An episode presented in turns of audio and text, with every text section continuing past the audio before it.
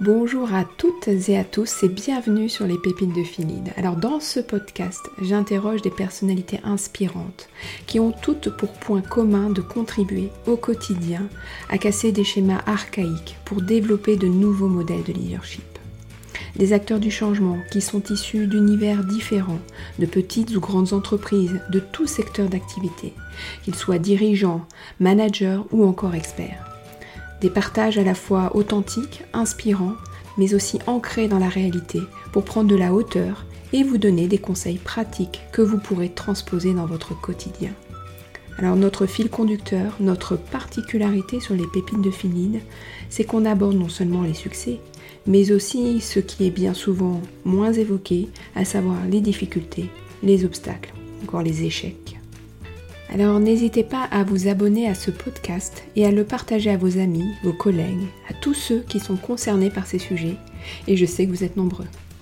Alors vous avez pendant plus de 4 ans dirigé une filiale spécialisée dans les services et solutions digitales, euh, toujours dans le secteur de la santé.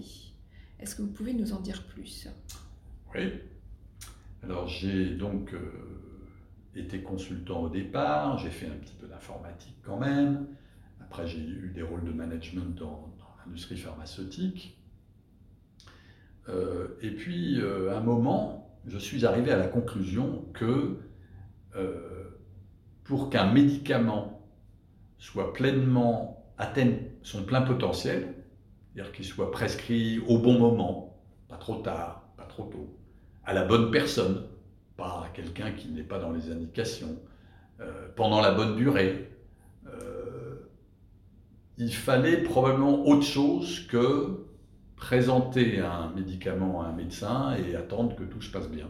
Il fallait peut-être des outils et des données qui soient analysées par euh, les technologies numériques. Et en particulier dans ce job en Europe, je voyais mes équipes dans différents pays qui essayaient de créer des projets, ce qu'on appelle beyond the pill, c'est-à-dire qui aillent au-delà de juste proposer un médicament et qui proposent des services ou des solutions euh, qui utilisent la donnée et qui utilisent la technologie numérique. Mais un laboratoire pharmaceutique, ça n'a pas le droit de, de, vendre des services à des médecins. Et c'est bien normal, parce que comme un médecin, il prescrit des médicaments à un prix généralement régulé, si on lui vendait des services par ailleurs, il pourrait y avoir des situations de quid pro quo. Hein, je te donne un service ou je te vends à un prix d'ami un service, sous-entendu pour que tu m'aides dans mon business de, médicaments. Donc ça n'est pas, la réglementation n'autorise pas un laboratoire pharmaceutique à faire ça. Donc après avoir m'être cassé les dents dans différents pays à essayer de trouver des moyens quand même, j'ai proposé qu'on crée une filiale qui ne soit pas un laboratoire pharmaceutique, mais qui appartienne à ce groupe-là et qui donc, soit opéré euh, et géré de manière euh, isolée euh, et séparé juridiquement et opérationnellement du business pharmaceutique de Merck, mais qui appartient à Merck. Et donc j'ai créé cette, cette, filiale à New York pour créer des services et Merck étant un client comme un autre. Voilà. Et donc je me suis essayé à racheter des startups ou partenariser avec des groupes ou créer from scratch des services informatiques euh, en santé. Euh, et euh, au bout de 5 ans, c'était un business qui faisait environ 500 millions de dollars, dont Merck était un client pour, pour 20%. Donc c'était un client, c'était pertinent pour Merck, mais ce n'était pas un centre de coût. Ça a gagné un petit peu d'argent. voilà. Donc j'avais démontré que ce genre de, de, services, utilisation de la donnée de santé, utilisation des technologies numériques, pouvait créer de la valeur pour les patients, pour les assureurs, pour les hôpitaux, pour les médecins, pour les compagnies pharmaceutiques, en vendant, en créant et en vendant ces services-là euh, à des clients, dont Merck. Et donc j'ai eu euh, l'envie, puisque j'avais quand même à peu près fait le tour de ce que je pouvais faire dans l'industrie pharmaceutique, j'ai eu envie de me consacrer à ça, euh, en quittant l'industrie pharmaceutique et en me consacrant comme enseignant et comme conseil euh, en France et à l'étranger à ce sujet de prendre la donnée, prendre la technologie numérique et essayer de créer des solutions qui, euh, bah, qui accroissent la création de valeur pour les patients et pour les systèmes de santé. On est en plein dans l'innovation. À quel point elle est importante aujourd'hui dans le domaine justement de la santé? L'innovation est un peu un mot valise. Euh, moi, ce qui m'intéresse, c'est la création de valeur. L'innovation euh, peut être définie comme il faut que ce soit nouveau. Oui, il faut que ce soit nouveau et que ça crée de la valeur. Si c'est nouveau et que c'est juste une prouesse technologique, euh, moi ça m'intéresse pas. Si c'est pas très nouveau, hein, prendre des rendez-vous chez le médecin, on ne peut pas dire que ce soit d'une innovation particulière. Et pourtant, Doctolib crée de la valeur. Ça, ça m'intéresse. Pas très nouveau, hein, prendre des rendez-vous, franchement. Euh.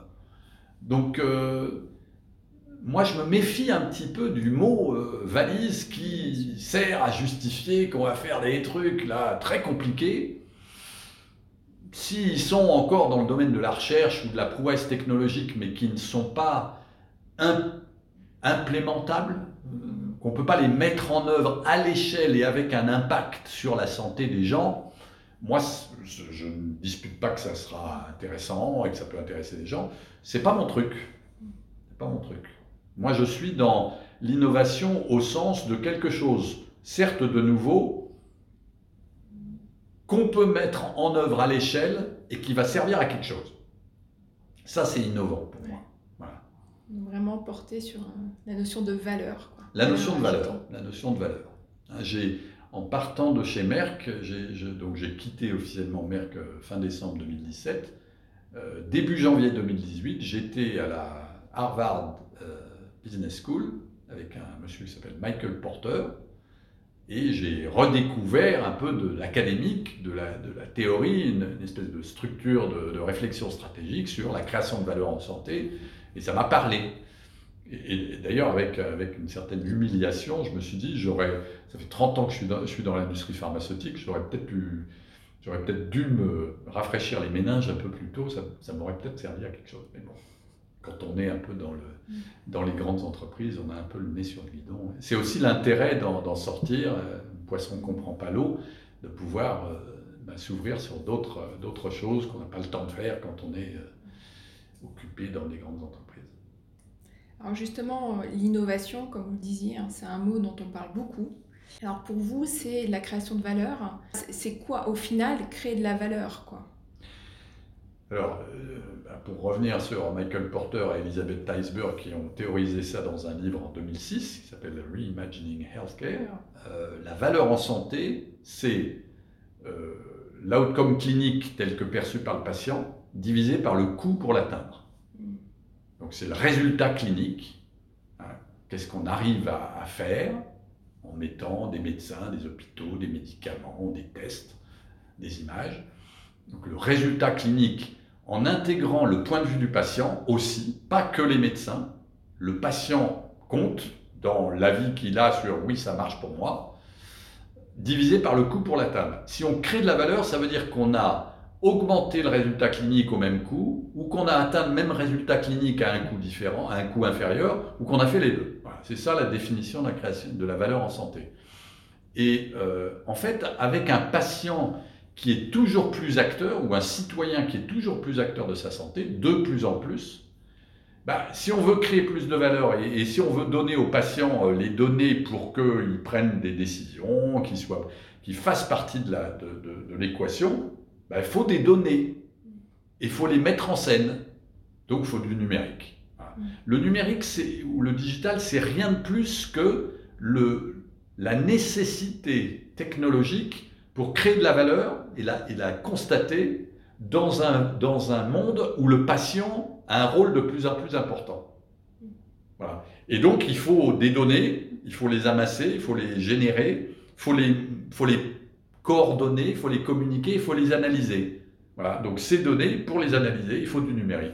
Donc, le numérique, ce n'est qu'un outil pour créer plus de valeur et donner au patient le rôle qu'il veut avoir. C'est tout. C'est beaucoup, mais c'est tout.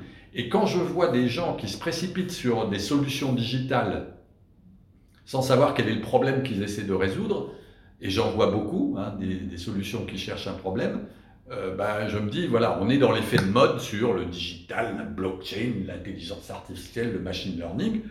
alors qu'il y a un besoin, prendre rendez-vous avec un médecin, s'il y a un médecin disponible, ben voilà, il y a un gars qui a dit, je vais faire une plateforme de prise de rendez-vous. Voilà. C'est pas de la blockchain, hein, c'est pas de l'intelligence artificielle, mais ça crée de la valeur, donc ça fonctionne. C'est, ça, c'est de la création de valeur et du patient. Le patient, il dit, moi, je veux un médecin, pas dans six mois, comme m'a dit mon médecin, je vais essayer d'en trouver un plus tôt. Voilà, il est acteur, il a besoin de données. Les données, c'est qui sont les médecins autour de moi. Et il a besoin d'un peu de technologie pour prendre rendez-vous. Voilà, c'est création de valeur, rôle du patient, égale technologie numérique, et pas forcément des prouesses technologiques. On parle aussi souvent de, mindset, d'état d'esprit dans les organisations, justement pour euh, soutenir euh, euh, cette création de valeur. Mm-hmm. Ça veut dire quoi exactement? Ça veut dire que quand on est dans un aquarium, on a des habitudes. On tourne en rond, on va voir euh, le petit rocher ou la petite algue.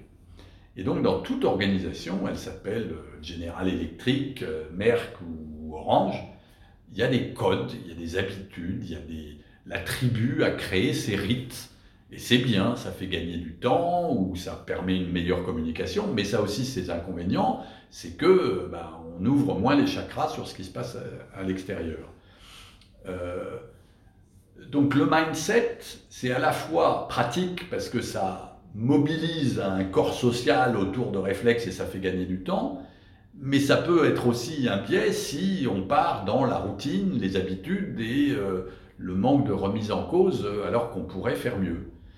Or, pour prendre l'exemple de l'industrie pharmaceutique, euh, moi, j'ai trouvé un mindset qui m'a plu. J'y suis resté 30 ans. J'adore cette industrie. C'est une industrie où on fait quelque chose de noble, où on rencontre des gens super intéressants, où enfin, il y a plein d'avantages.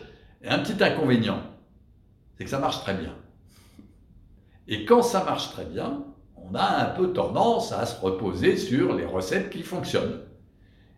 Et donc, euh, tant que ça marche très bien, ben, ça va. Mais moi, j'ai le pressentiment que ça va pas marcher très bien très longtemps. Et qu'à un moment, euh, se concentrer sur les maladies rares, très bien. Euh, mais 40% euh, des investissements de l'industrie pharmaceutique sur 0, je sais pas quoi, de, la population, des populations malades, il y a un problème quand on est questionné par l'opinion publique sur les prix, quand on a du mal à montrer la valeur, quand on sait qu'on pourrait créer beaucoup plus de valeur si on faisait des choses autour du médicament, je me dis il faut sortir un petit peu de ça. Or, c'est très difficile dans le mindset de se sortir de ça s'il n'y a pas un sens de l'urgence, une nécessité à. Et, donc, je disais souvent que euh, l'industrie, enfin moi, ce que j'essayais de faire à l'intérieur de l'industrie, c'était de de faire un peu une révolution, de, passer à autre chose, euh, pas de laisser tomber le médicament, mais de le, de le catapulter en, générateur d'une autre création de valeur avec du numérique, bah, c'est difficile quand tout va bien de se réinventer. Et on m'a dit, euh, non, non, mais c'est très bien ton truc, mais tu comprends, euh, il y a d'autres priorités aussi, et il faut qu'on... Et donc, je comprends tout à fait, et c'est pour ça que je pense que quelquefois, il faut que l'extérieur pousse un peu, pour, euh, pour obliger à, changer le mindset. Donc le mindset, ça vient avec plein d'avantages, mais les, habitudes d'un groupe euh, social peuvent aussi être limitantes dans, la réinvention des modèles. Alors vous avez un parcours en France, en Europe, à l'international. vous travaillez encore aujourd'hui pour des entreprises de différentes nationalités que vous apporte cette dimension internationale C'est la même chose, c'est cette histoire de poisson qui ne comprend pas l'eau, c'est-à-dire que je suis absolument convaincu qu'on peut trouver des meilleures solutions pour les systèmes d'information à l'hôpital en France quand on a euh, roulé sa bosse un peu à l'étranger. Si on ne si on n'a comme habitude ou comme référentiel que le système français, bah, on est limité dans son imagination. Voilà. Et, et donc, il faut avoir été voir ailleurs ce qui marche et surtout ce qui ne marche pas pour, euh, quand on se pose un problème, dire euh, euh, ben voilà, ça, il n'y a pas de raison que ça marche mieux en France parce qu'on a essayé à 23 endroits et ça ne marchait pas. Par contre, ça, peut-être qu'on pourrait l'essayer parce que donc ce, ce, travail sous différentes latitudes, avec différentes réglementations, différentes habitudes, différents systèmes de remboursement à mon avis, apporte un peu ce que j'ai essayé d'apporter à l'informatique, apporte un peu un vent nouveau. Ça ne veut pas dire que c'est bien, mais au moins ça offre d'autres options de réflexion. Euh, moi, j'enseigne à Sciences Po dans un master où j'essaie de mettre aussi des expériences globales du monde entier et du privé. Alors que euh, traditionnellement, ce que j'ai beaucoup vu à Sciences Po, euh, dans la chère santé de mon grand ami et que je respecte énormément, euh, Didier Tabuteau, c'est quand même très orienté sur comment on ferait en France. Quelle est l'équation française, la sécu, le machin, le truc Très bien, il y a plein de, plein de bons côtés à ça, mais apporter un petit peu de, de comment on fait ailleurs, à mon avis, est aussi utile. Surtout quand c'est des problèmes compliqués. Il y a des problèmes qu'on n'est pas les seuls à avoir par ailleurs. Et voilà, c'est terminé pour aujourd'hui. Un grand merci pour votre écoute. J'espère que cela vous a plu. Et si c'est le cas, n'hésitez pas à mettre des étoiles et un commentaire sur les applications dédiées et aussi à en parler autour de vous et à diffuser ce podcast. Vous pouvez me suivre sur LinkedIn et Instagram sur la page Sophie Lordet ou Phil Et enfin, n'hésitez pas à me faire suivre vos suggestions d'invités en m'écrivant sur contact.phillead.com. Et donc je vous dis à bientôt sur un prochain podcast.